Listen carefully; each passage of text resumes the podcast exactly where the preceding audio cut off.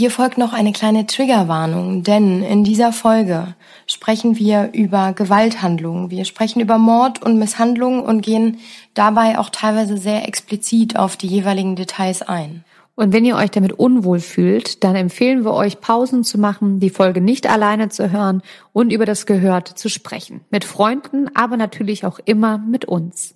Und damit würde ich sagen, viel Spaß mit unserer neuesten Folge. Der Himmel über Miami war an diesem Dienstagmorgen hell und klar. Vom Meer wehte eine leichte Brise. Ein perfekter Morgen also. Gegen 8.30 Uhr schlenderte ein gut aussehender Mann mit drei Tagebart, braun gebrannt, über den Ocean Drive, um sich im Newscafé seine Zeitungen zu kaufen. Was der berühmte Modemacher Gianni Versace da aber noch nicht wusste, dieser 15. Juli 1997 sollte der letzte Tag seines Lebens sein. Und damit herzlich willkommen zu einer neuen Folge Dark Secrets mit mir, Friederike Goldkamp. Und mit mir, Nina Lenzen. Und in dieser Folge widmen wir uns der Ermordung des italienischen Designers Gianni Versace.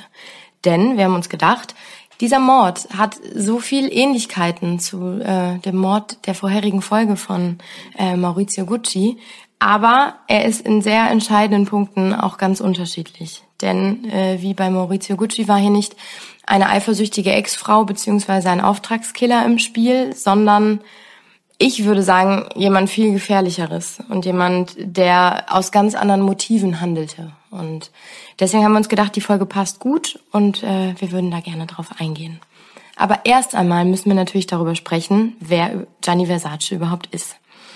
Gianni wird am 2. Dezember 1946 in Süditalien in Kalabrien geboren. Und äh, er kriegt schon ganz, ganz schnell mit, da, wie seine Mama arbeitet. Mama Franka ist nämlich Schneiderin und hat ein kleines Atelier mit aber doch 45 anderen Schneiderinnen. Und da wuselt er immer so ein bisschen rum als kleiner Junge und gibt auch mal in einem Interview an, dass er mit äh, 45 Frauen um sich herum schon aufgewachsen ist und genau weiß, wie man damit umgeht. Mit seinen beiden Geschwistern Santos und Donatella ist er immer wieder da auch vor Ort. Aber es kristallisiert sich sehr, sehr schnell heraus, dass er derjenige ist, der sich sehr für die Arbeit seiner Mutter interessiert, der heimlich auch schon Zeichnungen macht und immer wieder zuguckt, wie seine Mama irgendwie einzelne Knöpfe an die Kleider bringt und einfach da ja diese Leidenschaft auch für entwickelt. Und ähm, seine Mutter lernt das dann, findet das sehr schnell heraus und hilft ihm dann dabei und bringt ihm Sachen bei und lehrt ihm irgendwie das Schneiderhandwerk. Und ähm, dort verbringt er dann eben viel Zeit am Anfang ist es noch wie ein Spielplatz und irgendwann wird es dann mehr oder weniger quasi sein erster Arbeitsplatz nach dem Schulabschluss. Und ähm, dann geht er aber weg und studiert Architektur, um dann aber mit 25 nach Mailand zu ziehen und dort für verschiedene Designer und Marken schon zu arbeiten. Und so ist es dann soweit, dass er 1978 seine erste Damenkollektion präsentiert und ähm, somit das Unternehmen Gianni Versace gründet. Und das ist quasi der, der Grundstein für ein Milliardenimperium, was man bis heute kennt.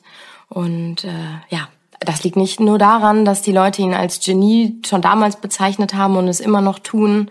Ähm, er wusste einfach, sich zu vermarkten. Er wusste genau mit Trends umzugehen und hat da schon, also wenn ihr so ein bisschen das, das ja, die Mode von Versace euch mal überlegt, das ist so ein bisschen eine Mischung aus altem Barock und, und Mythen der griechischen Kultur und Geschichte. Und dann hat er dazu halt Pop und Kultur so mit vermischt. Und das war bei sehr, sehr vielen sehr verpönt, tatsächlich. Also es gibt sehr viele Kritiker, die immer gesagt haben, das ist geschmacklos, was der macht.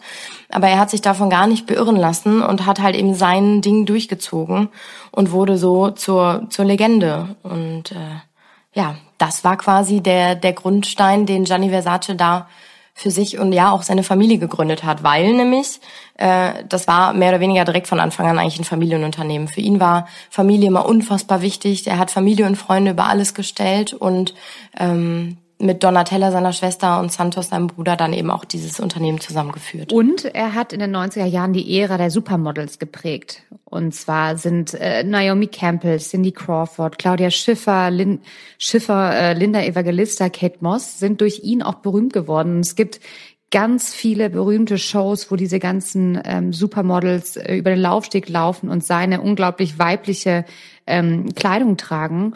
Und Anna Wintour sagt zum Beispiel, dass er die Modewelt zu dem gemacht hat, was es jetzt ist. Also er war der Erste, der Sänger wie Elton John bei seinen Modeshows dabei hatte. Er war der Erste, der Promis in der ersten Reihe hatte und hat einfach diese ganze Modewelt wirklich geprägt. Und das hat man auch bei seiner Beerdigung dann gesehen, weil Elton John und Sting haben für ihn im Mailänder Dom gesungen. Und Princess Diana war auch da. Und sie war auch ein sehr, sehr, sehr großer Fan von seiner Mode. Und wie Nina ja auch schon gesagt hat, war er ein absoluter Familienmensch. Und vielleicht hat er auch deshalb schon 1993, ähm, als er an einer ganz seltenen Innenohrkrebsart erkrankt ist und 1996 dann nochmal an so einem Wangenknochenkrebs, ähm, den großen, größten Teil seiner geschäftlichen Verpflichtungen auch an seine Familie übertragen. Ja, und ein Jahr später, 1997, war Gianni Versace eigentlich wirklich auf dem Zenit seiner Karriere. Es hätte nicht besser laufen können. Er war weltbekannt, hat Millionen gemacht und alle haben seine Mode gefeiert. Und im Juli 1997 wollte Gianni Versace sich in Florida zurückziehen, weil er hatte ein ganz aufreibendes Frühjahr in Europa, wo er der ganzen Welt ähm, seine vier Kollektionen präsentiert hat und eine Haute Couture. Also er hatte die ganzen Fashion Weeks hinter sich und wollte dann in Miami ähm, ja, sich einfach erholen und einen schönen Sommer verbringen, weil der Modedesigner hatte da schon einige Jahre zuvor für knapp drei Millionen Dollar eine Wahnsinnsvilla gekauft. Also drei Stockwerke, zehn Schlafzimmer, elf Bäder und alles so in einem sehr mediterran anmutenden Bau. Also es hat wirklich, oder es erinnert immer noch ähm, an seine Heimat Italien. Die Villa gibt es nämlich noch. Die ist jetzt aber ein Boutique-Hotel und ich finde auch zum Beispiel, dass in seiner Villa sich ganz viel von seinen Designs ähm, wiederfindet, was der in den Klamotten hat. Also dieses, was Nina auch gerade schon gesagt hat, dieses ähm, griechische, dieses grafische, dieses barockähnliche und mit ganz viel Gold, ist bei ihm natürlich ähm, zu Hause auch wiederzufinden. Und wenn Gianni in Miami war, pflegte er ein ganz besonderes Ritual, das auch schon in der ganzen Gegend bekannt war. An jedem Morgen ging er ins Newscafé, um dort einen Kaffee zu trinken und sich ähm, seine Zeitung zu kaufen. Was übrigens auch etwas sehr, naja, italienisches ist, weil auch wie Gucci, der hat das ja auch gerne gemacht. Morgens einfach Kaffee trinken gehen und seine Zeitung holen. Naja, und als der Modeschöpfer mit den Zeitungen unter dem Arm am Dienstag, dem 15. Juli 1997, durch sein Tor am Eingang seiner Villa gehen wollte, die Casa Casuarina, ähm, knallte es zum ersten Mal. Und der Designer sagte zusammen und dann kam noch ein Schuss. Und wenige Sekunden später stürzte sein langjähriger Lebensgefährte Antonio D'Amico aus dem Haus und fand halt seinen Liebhaber tot auf den Marmortreppen liegen und um ihn herum halt eine Blutlache und er hat wohl noch gesehen, wie der Mörder verschwinden konnte. Und als die Notärzte dann da waren, war es halt schon zu spät und sie mussten Gianni Versace für tot erklären. Ja, und der Todesschütze war schon längst auf und davon. Richtig. Der ist nämlich einfach weggerannt und hatte ein geklautes Auto äh, in einer Tiefgarage geparkt. Damit wollte er dann flüchten, bis er gemerkt hat, dass quasi natürlich die Polizei schon auf der Suche nach ihm ist und hat dann mit mehreren Tricks diese Polizei halt eben irgendwie überwunden und ähm, dann war aber relativ schnell klar, auch für die Polizei, dann wurden eben auch Suchaktionen gestartet und es wurde öffentlich gemacht, äh, wer gesucht wird. Und zwar handelte es sich in dem Fall um Andrew Cunanan. Andrew war zu dem Zeitpunkt 27 Jahre alt und ähm, auch zu diesem Zeitpunkt schon einer der meistgesuchten Männer der äh, Vereinigten Staaten von Amerika, denn er hatte zuvor schon vier andere Menschen umgebracht. Und Andrew ist, und das ist schon eine Sache, um das schon mal zu spoilern, die mir nicht in den Kopf geht, zweieinhalb Monate lang durch Amerika gereist. Und er hat einen, einen Radius von, von Chicago über, also er ist gestartet in, in Kalifornien, da wo er auch lebte, dann ähm, über, über Chicago bis hin nach Miami. Und ähm, das ist einfach für mich schon unbegreiflich, wie so ein Mensch so, so gefährlich sein kann und dann eben einfach niemand ihn irgendwie aufspürt. Und so kam es, dass er halt eben an diesem Tag in, äh, in Miami dann eben auf äh, Gianni Versace traf. Und Andrew ist, wie kann man ihn beschreiben, als ähm, früher wohl sehr einfühlsamen, sehr intelligenten Menschen. Also er hat einen Quotient von ähm, 147 gilt also damit als überdurchschnittlich intelligent. Und auch aufgewachsen ist er eigentlich sehr sehr gefestigt. Also seine Eltern, seine Mama ist halb Italienerin, halb Amerikanerin und sein Vater kam von den Philippinen. Und Andrew hatte vier, äh, drei Geschwister, also sie waren insgesamt vier. Er war der Jüngste und äh, seine Freunde und auch sein Umfeld hat ihn immer als sehr stabil und sehr beliebt beschrieben. In seinem Jahrbuch von der Schule stand wohl damals, ähm, dass er wohl äh, sehr wahrscheinlich unvergesslich sein wird. So, also er hat schon immer so ein bisschen geschillert, natürlich auch durch durch seine Art. Also er hat sich dann irgendwann auch geoutet, dass er schwul ist. Damit ist er dann auch relativ offen umgegangen ähm, hatte immer wieder dann auch Partner, da gehen wir gleich nochmal genau drauf ein. Andrew machte 1987, nachdem seine Eltern ihn auf eine spezielle Privatschule in Kalifornien, die sehr, sehr teuer ist und sehr bekannt, steckte, das die St. Bishop School. Ähm, da äh, sieht man schon den ersten Unterschied. Er durfte dorthin, seine Geschwister aber nicht. Also da merkt man schon so ein bisschen, dass er gewisse Vorzüge genossen hat, auch schon damals, wohl durch seinen Vater. Ähm, er machte dort seinen Abschluss und auf Wunsch seiner Eltern studierte er dann auch Geschichte. Aber das brach er dann auch relativ schnell wieder ab, weil er eigentlich merkte, dass ihn andere Sachen interessierten. Er wollte nämlich was Besonderes sein. Er wollte, er hatte so einen gewissen Geltungsdrang und dieses Bedürfnis, dass Menschen über ihn sprachen. Und da hat er dann relativ schnell gemerkt, dass er das eigentlich nur erreicht, nachdem nämlich auch seine Eltern sich trennten. Sein Vater, und da kommt sehr, sehr viel auch daher, schätze ich mal, sein Vater hatte es ähm, aus den Philippinen in Amerika dann eben geschafft, so diese klassische Geschichte vom Tellerwäscher zum Millionär und war eine Zeit lang äh, Börsenmakler. Aber das Problem war, er hat sich das mehr oder weniger alles nur erschlichen und hat eben Leute betrogen. Also er hat Aktien verkauft, die es in Wirklichkeit gar nicht gab. Und dann suchte das FBI ihn und ähm, er floh aber tatsächlich. Also er hat es dann irgendwie mit Glück geschafft und hat sich nach Manila auf die Philippinen abgesetzt. Und ähm, die Mutter blieb natürlich zurück auf einem, ja, zerstörten Haufen dieser Familie und der Ehe und mit Sicherheit auch äh, unfassbaren Kosten natürlich, die dieser Mann verursacht hat. Und Andrew wollte das aber nicht wahrhaben, weil er ein sehr enges Verhältnis zu seinem Vater hatte und dieser Vater eben, wie gesagt, ihn immer ganz besonders irgendwie bevorzugte. Deswegen ist er dann ähm, nach Malina geflogen, um äh, seinen Vater aufzuspüren und war doch sehr schockiert von der unfassbaren Armut, in der der Vater dann jetzt lebte. Also er lebte mehr oder weniger in so einem Slum auf den Philippinen und das hat Andrew so verstört. Dann ist er wieder nach Hause geflogen und hat halt eben gemerkt, okay, der Mutter geht's auch nicht gut und irgendwie hat er aber das Bedürfnis, mehr zu sein, besonders zu sein und anders zu sein. Und so fing er dann an, ähm, als Callboy zu arbeiten. Also er wollte dann eben reiche, ältere Männer treffen, deren Callboy, deren Escort sein und sich von denen aushalten lassen. Genau, er hat sich nämlich schon früh von älteren Männern aushalten lassen, weil auch schon während dem Studium hat er halt gemerkt, beziehungsweise hatte er eigentlich viel mehr Lust gehabt, durch die ganzen Bars zu ziehen und durch die Schulenszene und hat da relativ schnell Bekanntschaften auch gemacht mit älteren Männern und hat dann auch die Vorzüge entdeckt von älteren Liebhabern, weil die Männer hatten meistens Geld und haben ihm diesen aufwendigen Lebensstil ermöglicht, den er ja immer unbedingt haben wollte. Und was ich auch noch ganz wichtig finde, äh, was man auch noch zu Andrew sagen müsste, schon als kleines Kind hat er sich immer eine Fantasiewelt zurückgezogen. Also der hat schon als kleines Kind immer vorgegeben, dass bei ihm zu Hause alles total fein ist, seine Familie total viel Geld hat, was aber ganz lange auch über einfach überhaupt nicht ähm, gestimmt hat.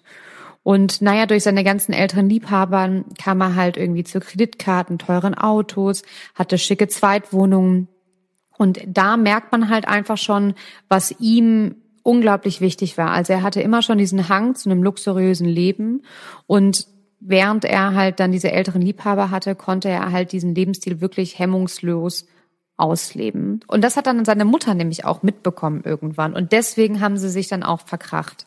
Und also sein Vater ist jetzt in Manila, mit der Mutter hat er kaum noch Kontakt und dann zieht er nach San Francisco um. Und da macht er als Callboy weiter und zieht durch die Clubs. Und dann hat ihn einer der einflussreichen Liebhaber auch mal auf Partys mitgenommen, ne? Partys der High Society.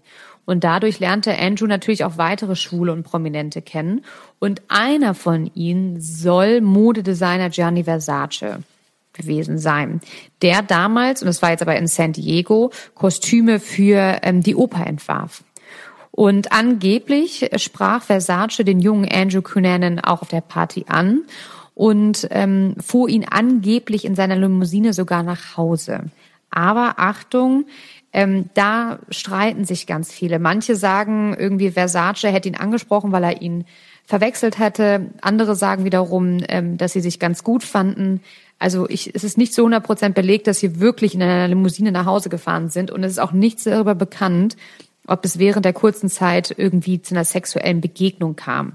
Das wurde dann danach so ein bisschen gemunkelt, aber fest, also das weiß man nicht und es ist nie ähm, bewiesen. Fest steht aber, Andrew Cunanan muss nach dieser Begegnung wirklich völlig aus dem Häuschen gewesen sein, ähm, weil für ihn wie auch für die ganze Schwulenszene damals in der USA war Gianni Versace natürlich die absolute Ikone und alle wollten so sein wie er. Und vor allem, was auch ganz wichtig ist, Gianni Versace hatte alles, was Andrew nicht hatte. Er war wirklich alles, was Andrew nicht war. Er war berühmt, er war reich, er war beliebt und Andrew war auch in der Schulzeit ein Außenseiter.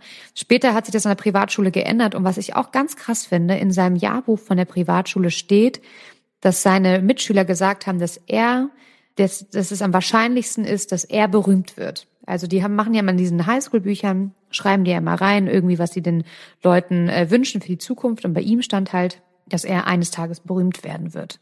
Und das wurde er ja auch, aber halt ganz anders, als sich seine Mitschüler das dann ähm, natürlich vorgestellt haben. Und man muss sich vorstellen, Andrew war halt auf einem kompletten Höhenflug, doch der währt natürlich auch nicht ewig. Zumal man da schon sagen kann, dass, dass sich bei Andrew das so ein bisschen wendete, das Blatt, als er dann eben auch anfing, Drogen zu nehmen. Ne? Also er soll schwerst drogenabhängig gewesen sein und da hat man dann schon Wesensveränderungen auch bei ihm feststellen können. Also er fing immer mehr an zu lügen, war dann mehr oder weniger schon fast ein pathologischer Lügner, hat sich Welten ausgedacht und Begründungen und Jobs von ihm und seiner Familie und einfach so eine, so eine, so eine Welt um ihn herum halt erschaffen, die sich viel, viel toller und interessanter anhört vor, vor Fremden. Und so ging es dann weiter und dann eben einfach nach dem Streit und nach dem Bruch mit seiner Familie oder mit seinen Eltern und hatte halt eben gemerkt, er, er wird nicht zu dem, was alle vielleicht irgendwie von ihm erwartet haben, was er selber auch erwartet hat und das ähm, hat ja ihm schwer zugesetzt und ähm, dann merkte er Anfang des Jahres 1997 oder er glaubte es jedenfalls, die ersten Anzeichen einer AIDS-Erkrankung an sich selbst zu bemerken. Und ähm, das wird wahrscheinlich auch einer der Gründe sein, warum dann plötzlich sich etwas in ihm veränderte. Denn eigentlich relativ kurz nach, danach, also er hat dann auch einen AIDS-Test gemacht. Dieses Ergebnis hat er aber nie abgeholt, beziehungsweise irgendwie auch nur ansatzweise sich angeguckt. Denn er ist so felsenfest überzeugt gewesen, dass er erkrankt ist, dass er dachte, er muss sich das gar nicht mehr angucken. Und ähm, so kam es dann, dass am 27. April also ein paar Monate nachdem er eben davon ausging, an AIDS erkrankt zu sein, ähm, fing er oder beging er seine ersten Morde. Und ähm, das fing nämlich an. David Madsen, jetzt wird es ein bisschen komplex, aber wir versuchen es runterzubrechen. David Madsen und Jeffrey Trail waren seine ersten Opfer. Und so ist es, er kannte beide. Beide sind auch schwul. Ähm, er hatte David zuerst kennengelernt und dann irgendwann Jeffrey und er hatte beide miteinander bekannt gemacht. Und so fing das schon an, dass er ein großes Gefallen gefunden hatte an David schon von Anfang an und irgendwie das Gefühl hatte, der ist derjenige welcher, mit dem er irgendwie sein Leben verbringen möchte und äh, hatte dieser ja dieser kurzzeitigen Beziehung oder dieser Affäre halt eben sehr sehr viel Bedeutung zu zugetan und das war bei David scheinbar aber nicht so und ähm, David und Jeffrey wohnten mittlerweile beide in Minneapolis und ähm, Andrew eben immer noch in Kalifornien. Und er besuchte dann David in Minneapolis. Sie trafen sich alle in Davids Wohnung und ab da wurde es tatsächlich einfach hässlich. Ne? Also ähm, man vermutet oder die Polizei ist dann äh, rückblickend davon ausgegangen, dass ähm, er scheinbar eifersüchtig war, weil alle schon miteinander scheinbar Liebesbeziehungen hatten, also sowohl er mit Jeffrey und David als dann auch David und Jeffrey untereinander. Und ähm, ja, die wollten darüber sprechen. Und dann gab es gegen 21.30 Uhr am 27. April 1997 ähm, laute, ja, laute Geräusche in der Wohnung von David Metzen. Die Nachbarn wunderten sich schon ähm, und dass es da irgendwie sonst immer ruhig war und aber jetzt so laut. Und da war tatsächlich eine Prügelei ausgebrochen und ähm, Trail, Jeffrey Trail, kämpfte mit Andrew und dieser griff dann plötzlich in die Werk äh, Werkzeugschublade, schnappte sich einen Hammer und schlug auf sein Gegenüber. Er schlug auf Jeffrey ein, fast 30 Mal und dieser starb natürlich an den Verletzungen. Und alleine, wenn man sich das mal vorstellt, was da wohl A, die Beweggründe waren und B, mit was für einer Gewalt er quasi seinen ersten Mord beging, das lässt einem nur die, ja, das Blut in den Adern gefrieren, wenn man drüber nachdenkt, wie es dann auch weitergeht. Ja. Drei Tage später ähm, fand die Polizei heraus, dass Andrew mit dem 33-jährigen Metzen in einem roten Jeep ähm, geflohen ist. Und man wusste halt nicht, ob Metzen eine Geisel war oder freiwillig mit ihm floh. Das konnte halt nie geklärt werden. Was man aber herausfand, ist, dass sie die Leiche von Trail in einem Perserteppich gewickelt hatten. Und die waren tatsächlich noch zwei Tage lang in Metzens Wohnung ein- und ausgegangen und dann erst geflohen. Also es kam zu diesem Streit, weil Andrew eifersüchtig war. Er, er stand auf Metzen, Metzen und Jeff hatten eine Affäre und dann wollten sie sich halt aussprechen. Und was ich total krass fand, war, dass Freunde von dem Metzen ihn warnten, sich mit, ähm, mit Andrew zu treffen, weil er natürlich in der Szene in San Francisco und Kalifornien auch ähm, einigermaßen bekannt war, ne? Und sie gesagt haben, dass er inzwischen völlig abgedreht und gefährlich sei. Und Metzen hatte halt gesagt, ach, so ein Quatsch ich lade ihn jetzt hierhin ein und wir machen jetzt einmal ein klärendes Gespräch und dann ist gut. Und genau das wurde ihm halt zum Verhängnis, ne? Und ähm, vor allem auch ähm, seinem anderen, seinem, seinem, seinem Freund. Und naja, als die beiden geflohen sind, ähm, saß Metzen im Auto und ähm, Andrew hatte eine Pistole dabei, ein Kaliber ähm, 04, heißt das so, Nina? Ich glaube ja, aber ich bin jetzt auch ja, kein ne? Experte, aber ich glaube, es hört sich gut an. genau. Und halt noch ähm, sieben weitere äh, Patronen hatte er dabei. Und nach knapp 50 Kilometern lenkte er den Jeep halt plötzlich zum Straßengraben und schoss dreimal auf seinen Ex-Freund. Also ganz plötzlich aus dem Nichts. Warum dann auch noch Metzen sterben musste, konnte nicht geklärt werden. Ich glaube, naja, weil er seine Spuren verwischen wollte. Hm. Ja klar, Weil die er Polizei hat wahrscheinlich gemerkt, es geht, also ohne, also wenn er weiterlebt, dann, dann ist es, dann ist er dran. Eine Frage der Zeit, ne? Und ähm, sein Glück war, was heißt von Andrew, dass am Anfang die Polizei nach Metzen gefahndet hat, weil das ja alles in seiner Wohnung passiert ist. Und deswegen sind die davon ausgegangen, dass Metzen ähm, den, den ähm, Jeffrey umgebracht hat, weil sie haben auch am Hammer keine Fingerabdrücke gefunden. Darüber spricht heute die Sportwelt. Stand jetzt. jetzt. Die Themen des Tages im ersten Sportpodcast des Tages. Wir sind dann morgen ab 7.07 Uhr wieder überall zu bekommen, wo es Podcasts gibt. Und ihr könnt ihn abonnieren und natürlich reinhören. Analyse. Das Spiel hat äh, die Stürmerdiskussion in Deutschland natürlich neu entfachen lassen, aus gutem Grund. Stand, stand, stand. Jetzt. Mit Andreas Worm und Malte Asmus. Überall, wo es Podcasts gibt. Also und er hat das scheinbar wirklich alles genau geplant ne? und genau überlegt, wie er vorgeht, dass, ähm, dass er erstmal keine Spuren hinterlässt. Und äh, so ging das dann auch weiter, tatsächlich sein Kreuzzug durch, durch das Land.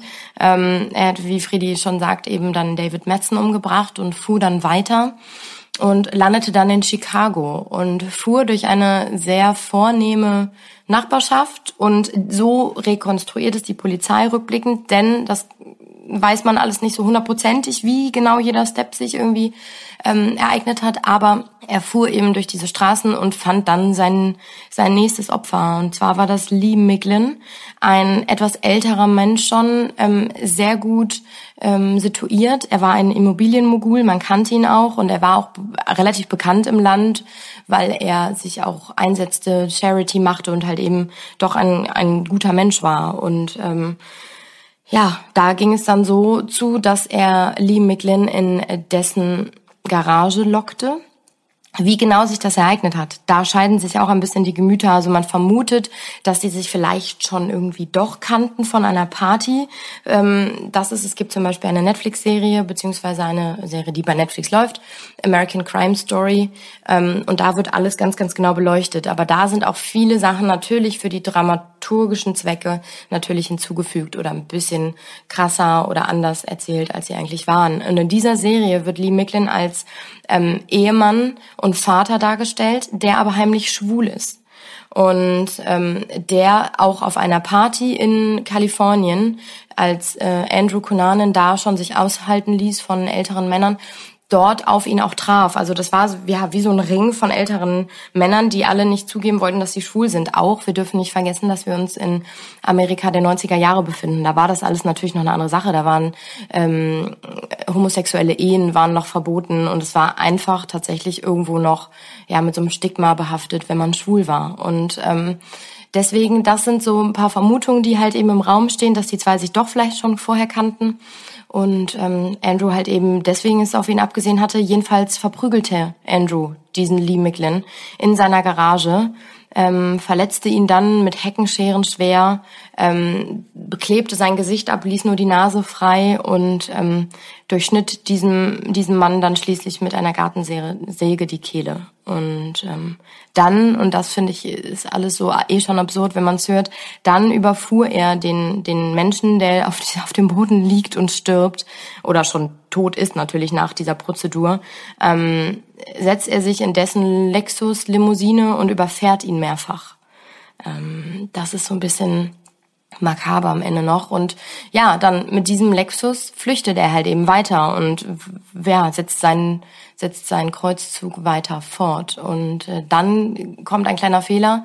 Und zwar weiß Andrew nicht, dass ähm, dass das Telefon in dieser Limousine halt eben, obwohl er es nicht nutzt, also da war so ein festes Telefon integriert, dass das trotzdem Signale absendet und die Polizei dann relativ schnell darauf kommt und ähm, ihn dann auch orten kann. Da ist nur das Problem, da habe ich auch einfach nur gedacht, oh Gott, da muss man wirklich aufpassen. Die Presse kriegt natürlich davon Wind und ähm, verbreitet dann diese diese Nachricht. Die sagen in den Medien ja und äh, man weiß jetzt langsam, wo er ist. Also klar, die wollen die Öffentlichkeit irgendwie informieren, aber zu dieser Öffentlichkeit gehört natürlich auch Andrew.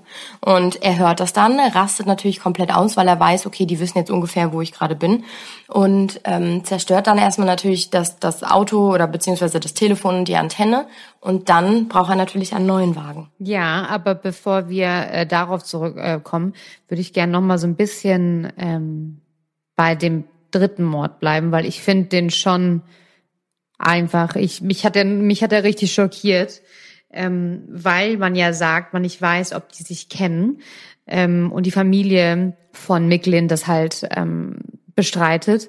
Wobei ich mir das aber auch vorstellen kann, warum. Ich meine, Micklin war äh, verheiratet mit einer sehr berühmten ähm, TV-Moderatorin, ähm, QVC, also so ein bisschen wie ähm, hier von Hülle der Löwen. Ach so, du meinst äh, Judith äh, Williams. Williams, ja. genau. Sie war eigentlich die Judith Williams der 90er Jahre in Amerika und es wäre natürlich für sie ein Riesenskandal auch gewesen, wenn rausgekommen wäre, dass ihr Mann äh, heimlich eine schwule Affäre hat. Und was ich halt so erschreckend finde, ist einfach, dass ja diese brutale Art und Weise, wie Andrew sein Opfer misshandelte. Also ja schon beim ersten Mord, ähm, dass er der damit wirklich fast mehr als 25 Mal auf den Kopf eingeschlagen hat. Ja, also der, der, die Person, wenn du richtig zielst, kannst du einen Menschen mit einem Hammerschlag auf den Kopf töten, aber der hat, der hat das ganze Gesicht ähm, zermatscht mit dem Hammer. Dann einfach dieses aus dem Affekt umdrehen und den ähm, Beifahrer erschießen und jetzt beim dritten Mal halt wirklich das war ja richtig geplant. Ne? Er hat ihn in die Garage verschleppt, er hat ihn an einen Stuhl gefesselt, er hat das, wie du schon gesagt hattest, den Kopf komplett mit Klebeband eingewickelt und hat ihn dann, und das finde ich auch so krass, mit einer Heckenschere gefoltert. Also der hat sich richtig ähm, Zeit dafür genommen und äh, wie Nina schon sagte, in dieser Netflix-Serie ähm, haben die beiden ja eine Affäre, wobei man ja nicht weiß, ob das stimmt. Und er hat Micklin so ein bisschen in die Garage gelockt für so ein paar geile Sexspiele, das aber dann relativ schnell aus dem Ruder gelaufen ist. Aber da, Achtung, ähm, weiß man nicht, ob das Fiktion ist oder wirklich Realität. Man weiß halt nur, ähm, dass er tatsächlich ihn mit einer Heckenschere gefoltert hat und danach wiederholt auf ihn eingestochen hat und schließlich mit einer Säge ähm, die Gurgel aufgeschlitzt hat. Also es ist halt so, ich finde, das ist so unendlich brutal. Und wie Nina auch schon sagt, dieses Skurrile. Und dann noch, nachdem man das gemacht hat, ich meine, das dauert ja auch eine Zeit, das ist ja ein ganzer Prozess, ähm, mehrfach drüber zu fahren, ihn zu überrollen. Ähm, auch allein der Anblick, als der gefunden worden ist, ich möchte mir gar nicht vorstellen, das muss so fürchterlich gewesen sein, als die Polizei ähm, die Leiche in der, in der Garage gefunden hat und auch für die Frau. Ich glaube, das ist einfach unglaublich. Und ähm, was aber noch wichtig ist, der Andrew hat dann tatsächlich auch noch was geklaut. Äh, nicht viel, aber eine Münzsammlung. Und ähm, das wird ihm später noch zum Verhängnis. Und was ich auch so erschreckend fand, dass er halt überhaupt gar nicht sich Mühe gemacht hat, seine Spuren zu verwischen. Also ähm, überall, ne, na klar, äh, das Blut, die Leiche, er hat die Leiche einfach liegen lassen. Er hat offensichtlich ähm, dann ein Auto geklaut, aber der hat den, ähm, der hat ach genau, den Jeep hat er zurückgelassen und ist ja dann mit dem Lexus weiter. Das heißt, die Polizei wusste ja dann direkt, aha, das muss der gleiche Mörder sein. Also er hat auch gar nicht probiert, ähm, dass man nicht diese Morde miteinander in Verbindung bringt. Und ich glaube nämlich, weil nach seinem ähm, ersten Mord an dem Jeffrey Trail hat man ja nicht ihn dafür verantwortlich gemacht, sondern Metzen. Und da hatte der ja gar keine äh, Aufmerksamkeit dafür bekommen. Und ähm, bei Metzen ja dann schon mehr, weil er gesucht worden ist, aber es wurde ja nur irgendwer gesucht, man wusste nicht, wer gesucht wird. Und erst nach dem Mord an Lee Micklin wusste man, okay, das gehört alles zusammen. Und da war halt natürlich nationalweit. Ne? Also es war halt dann so, weil es ja dann drei äh, Morde in zwei verschiedenen Bundesstaaten war, war es dann halt ein Fall für die Bundesbehörde. Also das FBI hat nach ihm gefahndet und er war dann auf der Liste der zehn meistgesuchten Verbrecher. Und zum ersten Mal hat er dann die Aufmerksamkeit bekommen, kann ich mir vorstellen, die er sich halt immer gewünscht hat. Ne? Auf einmal kannte ganz Amerika diesen Killer und wie Nina schon sagt, ne, dann hat er es ja mitbekommen, dass er, ähm, dass nach ihm gefahndet wird und erzählte eins und eins zusammen, Telefon aus dem Fenster geschmissen und dann wurde die Spur erstmal kalt. Und ähm, ja, er fuhr weiter um für sein, zu seinem nächsten Opfer, weil er versteckte sich dann natürlich erstmal ein bisschen in einem, äh, in einem Park in Pennsylvania.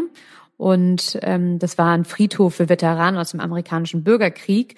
Und hier ist eigentlich ähm, nie jemand, bis halt zum 9. Mai 1997, als halt der 45-jährige William Reese auftauchte, der halt der zuständige Friedhofsverwalter ist. Ja, und Andrew ähm, erschoss ihn kaltblütig, um ihm halt ähm, dessen roten Pickup zu berauben. Ne? Also ich meine, er hätte ihn auch ähm, bewusstlos schlagen können, sage ich jetzt mal, oder ihn mit einer mit einer Waffe bedrohen, um ihm das Auto abzuluxen.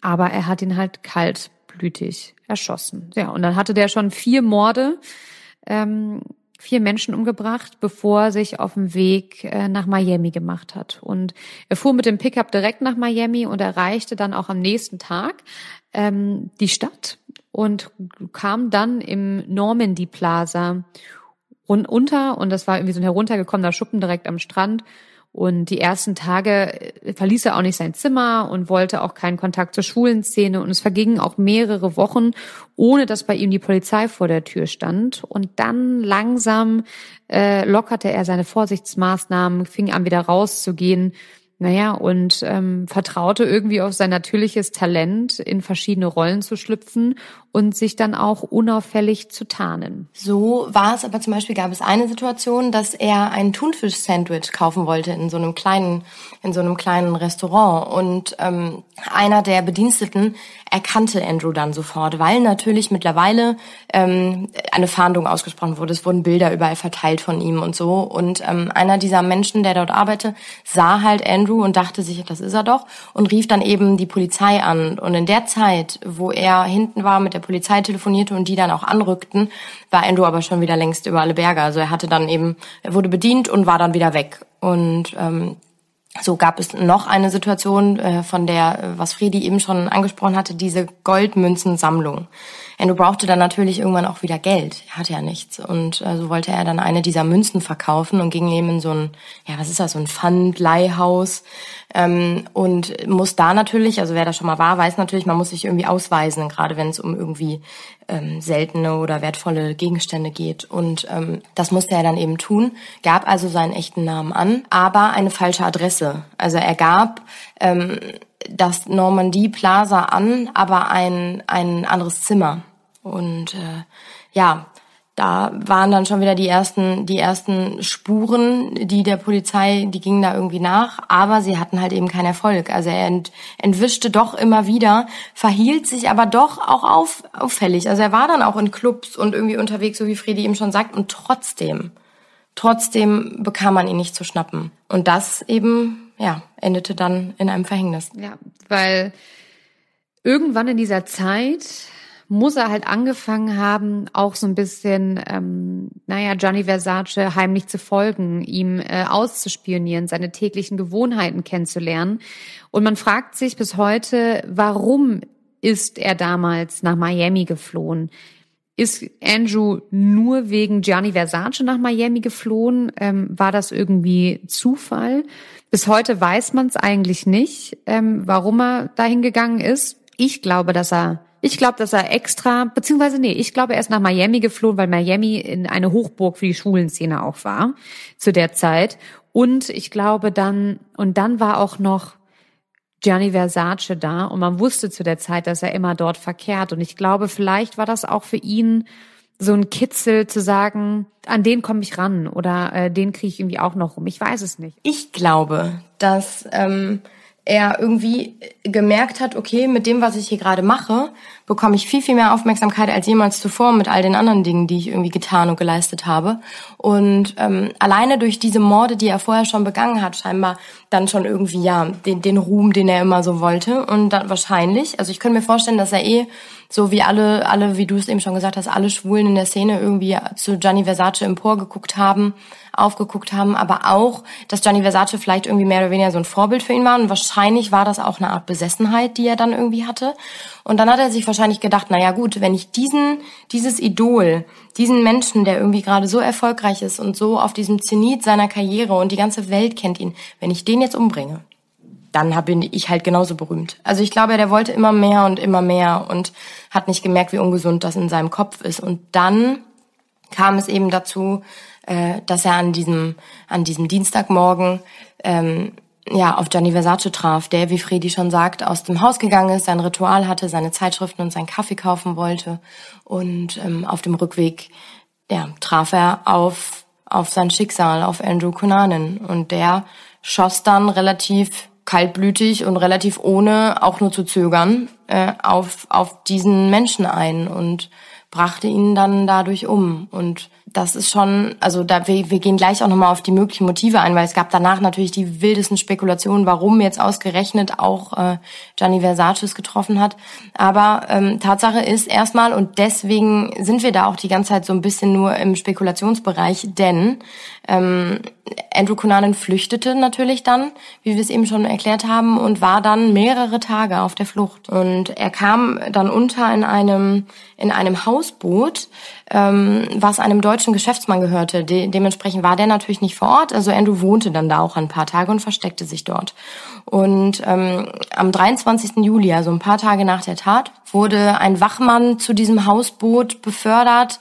Ob es jetzt durch die Polizei war oder aber ob der deutsche Geschäftsmann diesem Wachmann sagte, guck da mal nach. Jedenfalls war es klar, die komplette Stadt war abgesperrt. Kunanen kam dort nicht raus. Er versuchte es auch einmal, aber die hatten überall an den Grenzen und Miami Beach oder Miami ist ja wie so eine Insel aufgebaut. Dementsprechend kommst du da auch nur über bestimmte Wege halt eben rein und raus.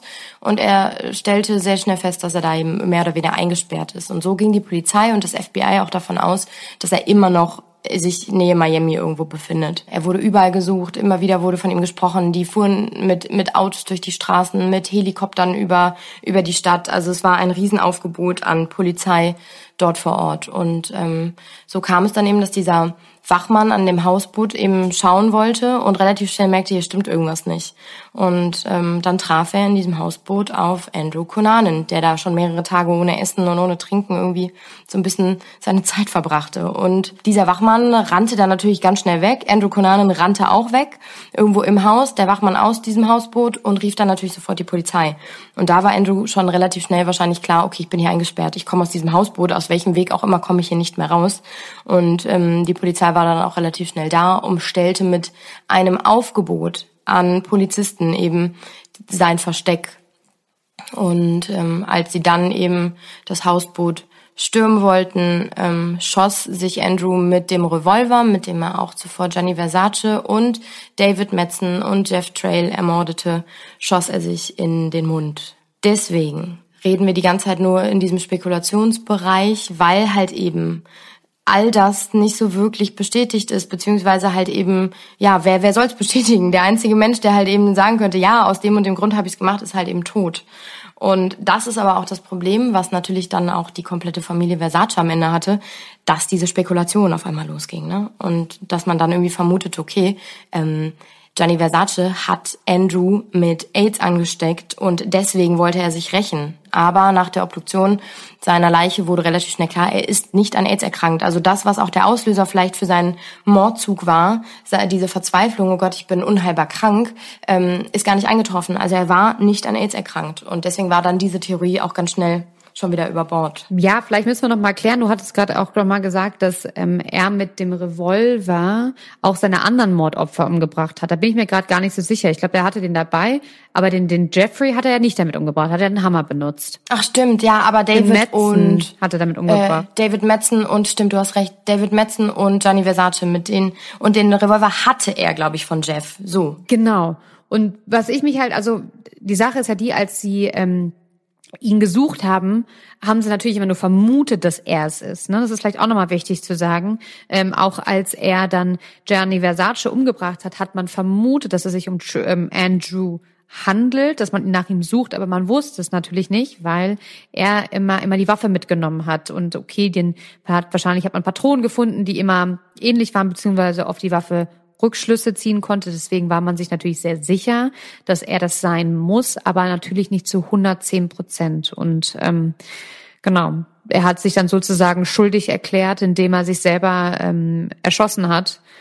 Ja, und wie du schon sagst, ne, das Motiv, es ist halt so ein das ist ja so eine blutige äh, Mordserie und zwar vor allem in kürzester Zeit. Das ist ja in einer äh, innerhalb von drei Monaten. Und was ich auch so verrückt finde, ist, er wurde ja vorher ist er ja noch nie mit dem Gesetz in Konflikt geraten. Ne? Er galt als äh, stabil und auch zeitweise als ähm, beliebt. Er war irgendwie hochbegabt, sprach ganz viele Sprachen und dann auf einmal macht's bei ihm Klick und er dreht halt komplett durch. Und später wurde aber auch bekannt, dass er einen Hang hatte zu sadistischen Pornografie, dass er halt, haben wir auch schon gesprochen, ne, dass er äh, drogenabhängig war, ähm, dass er auch als williger Sklave in Sexvideos auftrat, also sprich, er war in, ähm, in Pornos, um sich dann auch damit Geld zu verdienen. Und ähm, ich glaube halt wirklich, dass diese AIDS-Erkrankung einfach ein Schlüsselmoment für ihn war, wie du auch schon gesagt hast. Ich glaube, dass der, als er gemerkt hat, scheiße, ich habe AIDS, dass er durchgedreht ist, dann die ganzen Schmerzmittel und Alkohol und Drogen und wahrscheinlich hat er sich dann auf einen, ja, einen Rachefeldzug irgendwie begeben, weil ich kann mir nicht vorstellen, dass Eifersucht und Geltungsbedürfnis das einzige Motiv ist, warum er diese ganzen Leute umgebracht hat. Ich glaube, es ist irgendwie so eine Mischung. Ich glaube, er war verzweifelt und wütend und hat dann noch gemerkt, ach krass, ich kriege ja durch die Morde die Aufmerksamkeit, die ich mir immer gewünscht habe und deswegen hat er nicht damit aufgehört. Aber ich glaube zum Beispiel auch, dass dieser eine Mord an dem Friedhof, der war ja nicht geplant. Also es war ja so ein bisschen, um seine Spuren zu ähm, vertuschen. Also ich habe irgendwie das Gefühl, dass sein erster Mord, ähm, war sehr im Affekt, weil er ja auch so so extrem wütend und äh, ja gefühlt auch schon leidenschaftlich ist, ne? Mit extrem viel Wut und dann der zweite Mord, ähm, naja, wieder seine Spuren verdecken musste irgendwie. Gut, bei Lee glaube ich, dass er das wirklich geplant hat, weil das warum warum fährt er extra dahin? Das war ja nicht auf dem Weg, ne? Aber warum hat es geplant? Was hat Lee, was hat Lee ihm angetan? Weil scheinbar muss er ja extrem wütend auf ihn gewesen sein. Aber warum war er wütend auf ihn? Und das spricht halt, finde ich, auch wieder für die Theorie, dass die ähm, eine Affäre gehabt haben müssen. Also ich kann mir nicht vorstellen, dass sie sich nicht kannten, weil das war ja schon sehr gezielt, dass er da geklingelt hat und wusste, wer da lebt. Ne?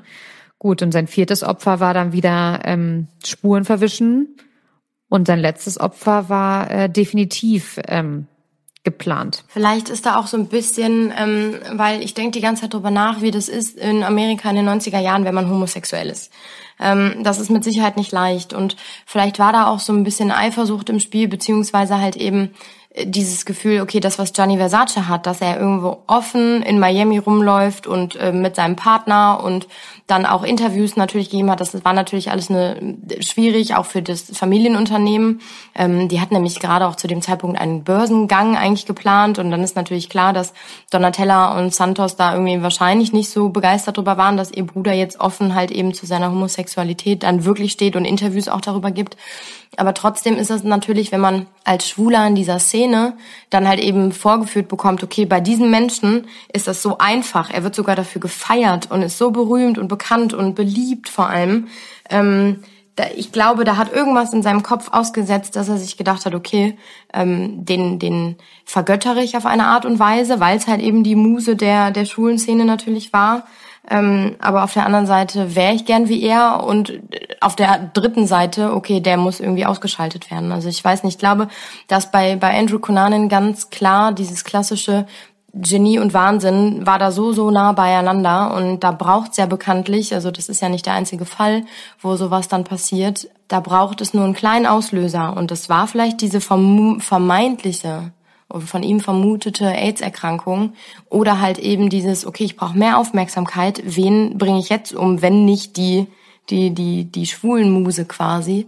Ähm, da braucht es nur so einen kleinen Auslöser, um, um, um halt eben in den Wahnsinn umzusteigen. Ne? Ja, ich habe auch viel gelesen und geguckt, okay, was machen denn Serienkiller eigentlich aus? Ne? Und habe dann auch einen sehr spannenden Artikel gefunden, wo auch die Kriminalpsychologin Lydia Benecke ähm, zitiert wird. Und sie sagt halt zum Beispiel, ein Punkt, äh, den Serie Serienkiller häufig ausmachen, sind, sie sind süchtig nach Macht. Und ähm, das sind also Narzissten, sie sagt halt, Narzissten wollen immer Macht und das in jeder Situation. Und ich finde, das passt halt auch schon zu ihm, ne? weil er immer von Ruhm und Macht geträumt hat. Und durch diese Morde hat er das ja in einer Art und Weise ähm, auch bekommen und konnte dieses Bedürfnis auch stillen. Und ähm, was ich auch äh, spannend fand, sie sagt halt auch, ähm, sie manipulieren gerne andere. Also ein Mensch spielt sie gegen Freunde, äh, Nachbarn und also also ein Serienkiller spielt gern Freunde und Nachbarn oder Arbeitskollegen gegeneinander aus und lässt halt keine Gelegenheit für Machtspielchen aus. Und das ist halt dann oft wohl so ein Alarmsignal. Und ich finde auch das ähm, passt irgendwie auch zu ihm. Wenn er zum Beispiel Dean Lee Micklin vielleicht ähm, in einer gewissen Art und Weise manipuliert hat. Er ist eigentlich ein ähm, verheirateter Mann und steht nicht zu seinem Schwulsein und vielleicht hat er dann, also ich glaube, dass Andrew Cunanan auch ein unglaubliches Gespür für Menschen hatte, ne? Und ganz genau wusste, wo ähm, deren deren Schwächen ist und dass er halt da genau da reingegangen ist und so ähm, die Menschen manipulieren konnte. Und ein dritter Punkt ist auch, dass sie übertrieben ich-bezogen sind und gerne prahlen. Und das passt ja auch komplett zu Andrew, weil Andrew ja auch schon während seiner ganzen Kindheit und in seiner Jugend ähm, immer extrem naja, von sich überzeugt war und damit geprahlt hat von seiner intakten Familie und von dem Geld, was ja erlogen war in seiner Fantasiewelt, aber trotzdem hat er sich ja gerne äh, anders dargestellt, als er ist. Und es ging ihm ja eigentlich immer nur, jetzt in dem Ich bezogen, ähm, wie er, wie, also um sein Wohl. Wie kann ich berühmter werden? Wie kann ich meinen Traum leben? Und er hat ja wirklich gar nicht drauf geschaut, wie es geht sein, seiner Familie, wie geht seiner Mutter, sondern war ja wirklich sehr, sehr ich-bezogen. Und ähm, Punkt vier war, sie sind ungewöhnlich charmant und können Menschen ihren Bann ziehen. Und ich finde, das passt auch zu Andrew, weil er soll ja auch echt gut ausgesehen haben. Und äh, naja, nicht ohne Grund wird er so viele Liebhaber gehabt haben. Also er soll wird schon sehr charmant gewesen sein. Und sie sind Vorzeigebürger. Gut, das weiß ich jetzt bei ihm ähm, äh, nicht. Oder finde ich, passt jetzt vielleicht nicht 100 Prozent, aber trotzdem, er war ein sehr intelligenter Mann. Äh, er hat studiert. Ähm, und er hätte ein Vorzeigebürger sein können, wenn er nicht diesen Hang vielleicht auch zur Unterwelt gehabt hätte, zu diesem Callboy-Dasein ähm, und Drogen und in dieser Sexszene, in dieser Unterwelt. Das fand ich echt ähm, ganz spannend, weil das es irgendwie so runtergebrochen hat. Natürlich sind das jetzt, ähm, finde ich, auch ein bisschen Merkmale, kann auch auf jeden so ein bisschen zutreffen. ja, irgendwie Vorzeigebürger charmant und kann andere Menschen manipulieren. Also nicht, dass wir jetzt sagen, dass das ähm, jeder Mensch, der so ist, auch direkt ein Serienkiller ist. Aber einfach um das Ganze mal zu verstehen. Und ich fand es halt ganz interessant, dass man das halt vielleicht mal so ein bisschen in Kategorien und dass das häufig Merkmale sind, die auf Serienkiller zutreffen können. Und ich finde, in diesem Fall ähm, trifft es irgendwie schon zu. Ich finde absolut. Also das ist total interessant, was du gerade da erzählt hast. Vor allem, weil man ja irgendwie schon die ganze Zeit irgendwie während der Recherche auch immer dachte, der, dieser Andrew ist ein ein Massenmörder quasi, ein Killer, wie er im Buche steht. Ne? Also wenn ich ein Drehbuch schreiben müsste über einen Menschen, der andere Menschen umbringt, würde ich genau sowas nehmen, weil der nach außen hin einfach sehr auffällig ist, sehr extrovertiert, sehr einfühlsam auf die Leute eingehen kann, aber so eine dunkle Seite hat und das halt alles zu, zu seinem Vorteil dann eben auch nutzt. Ne? Also wie du schon sagst, er manipuliert und er nutzt extra ganz extreme Lügen in gewissen Fällen und gewissen Umfeldern, dass er halt eben die sich zu zunutze machen kann. Und das ist schon, also ich, ich habe selten bei einer Recherche so ungern aufhören wollen tatsächlich. Also ich hätte mich da verlieren können in Recherchen, vor allem über Andrew Cunanan und seine Kindheit und seine Familie.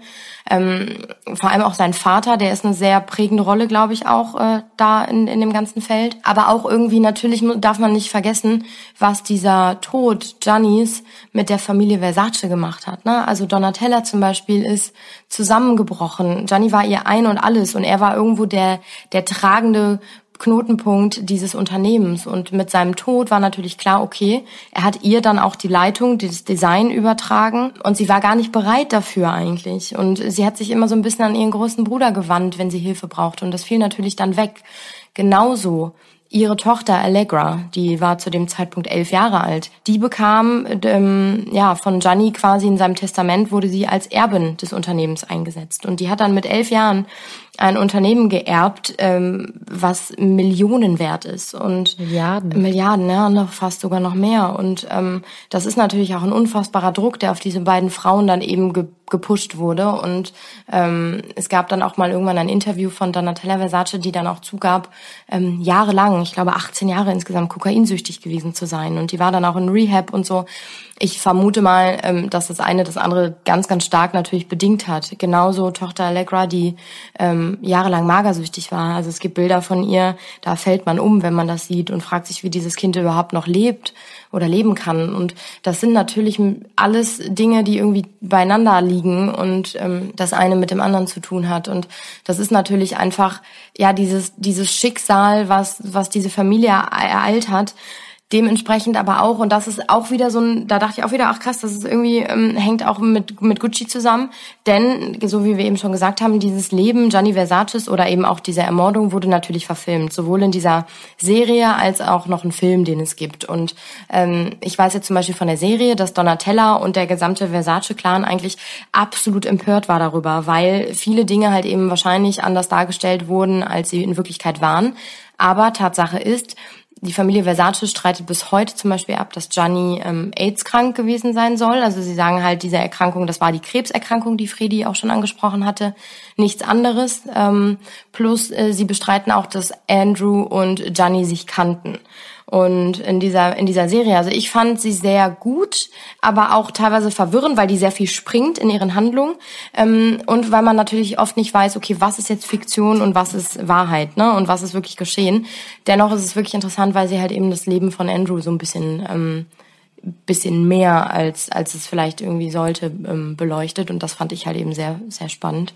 Ähm, aber klar, damit musste sich die Familie halt eben auseinandersetzen nach dem Tod auch noch, ne? Und das ist natürlich nicht schön, wenn man dann da stehen muss und sagen muss, hey, das stimmt nicht und irgendwie den Namen mehr oder weniger des toten Bruders versuchen reinzuwaschen. Ja, und auch der ähm, der Freund, der ihn damals gefunden hat, ähm, D'Amico, ich überlege gerade, wie er mit Vornamen heißt, ähm, Antonio, genau. Der hat nämlich auch gesagt, der war auch kein Fan von der Serie, weil er halt einfach gesagt hat, es ist so unglücklich ähm, gewesen, lass die Sache doch einfach einfach ruhen, ja. Was Schlimmeres kann nicht passieren. Und er hat auch damals mal im Interview gesagt, dass er nicht plane, die Serie zu sehen. Und nach dem Tod seines Gefährten war er wohl auch ähm, sehr, sehr lange sehr depressiv. Und er hat auch relativ schnell nach dem Tod das Unternehmen verlassen. Er war nämlich auch Designer und hat dann aber relativ schnell gesagt, ähm, er kann das nicht mehr mit Versace und ist gegangen und hat sich Hilfe gesucht ja, hat halt versucht, aus diesem Albtraum rauszukommen, weil er hat morgens gefrühstückt, saß in diesem wunderschönen Innenhof. Man muss sich vorstellen, mit einem Brunnen und Pool und das Wasser plätschern und die schöne Sonne von Miami und ähm, wartete auf seinen Partner. Und plötzlich fielen Schüsse, ne? Und ähm, er sagte halt in dem Interview mit der Abendzeitung München, dass ihm das Blut in den Adern gefroren wäre und er einfach nur rausgerannt ist und hat einfach die Liebe seines Lebens da liegen sehen in seiner Blutlache und ähm, kann sich auch nicht mehr an viel äh, von danach erinnern. Also es soll wohl sehr schnell schwarz um ihn herum geworden sein und das kann ich mir auch echt gut vorstellen. Und ich kann mir auch vorstellen, dass die beiden eine ganz tolle Beziehung zueinander hatten, weil die beiden halt nie versteckt haben, wer sie sind. Ne? Und sie waren einer der ersten Männer, die in der Öffentlichkeit voll zu ihrer Sexualität auch standen. Und das in den 1980er Jahren, ja. Und der sagt auch, Versace hat nie versucht, sich zu verstellen oder zu verstecken, wer er war. Und das ist irgendwie, finde ich, total bewundernswert. Und deswegen ist es einfach so traurig, dass dieser Mensch so aus dem Leben gerissen worden ist. Und ähm, ich kann extrem nachvollziehen, dass sein Freund Antonio ähm, sich da auch erstmal zurückgezogen hat, weil da gibt's ja dann auch immer wieder Spekulationen, ja, zu der Zeit irgendwie, hat er vielleicht den Auftragskiller wie bei Gucci irgendwie engagiert? Wollte er das Imperium übernehmen?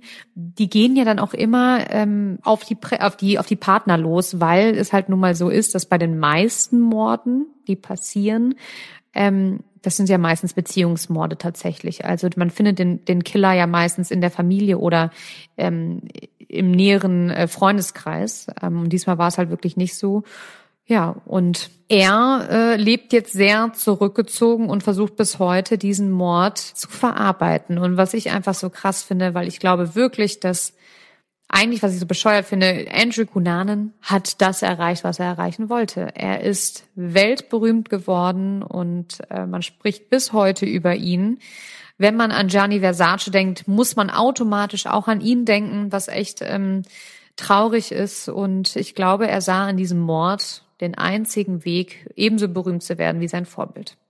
Und ich glaube, das war sein Motiv. Ja, und ich finde, das ist ein sehr guter Abschluss, weil dem stimme ich absolut zu. Ja, hundertprozentig. Da war nichts anderes im Spiel, keine, keine üble äh, verlassene Liebe oder irgendwie Eifersucht oder so. Es war einfach nur dieses Bedürfnis nach, nach Geltung, nach Aufmerksamkeit und das. Sehr niedrige Beweggründe. Ja, muss man auch mal dazu ganz sagen. Schlimm. Also wirklich, ich habe immer noch Gänsehaut irgendwie, wenn ich an diesen Fall denke. Deswegen ähm, hoffen wir, dass wir euch nicht zu sehr geschockt haben. Genau. Ähm, wir packen euch wieder unsere Quellen in die Show Notes und da könnt ihr auch nochmal alles nachlesen. Und denkt dran, uns bei Instagram zu folgen, Dark Secrets, der Podcast. Und überall, wo ihr uns hört, ähm, uns zu abonnieren und dieses kleine, die Glocke anzuklicken, damit ihr keine Folge mehr verpasst. Und Sterne also bis geben. dahin. Und Sterne geben, genau. Bei Spotify kann man jetzt Sterne geben. Wir wollen ganz viele Sterne. so, ihr Lieben, bis, bis zum in zwei nächsten Mal. Wochen. Jo, ciao. Tschö.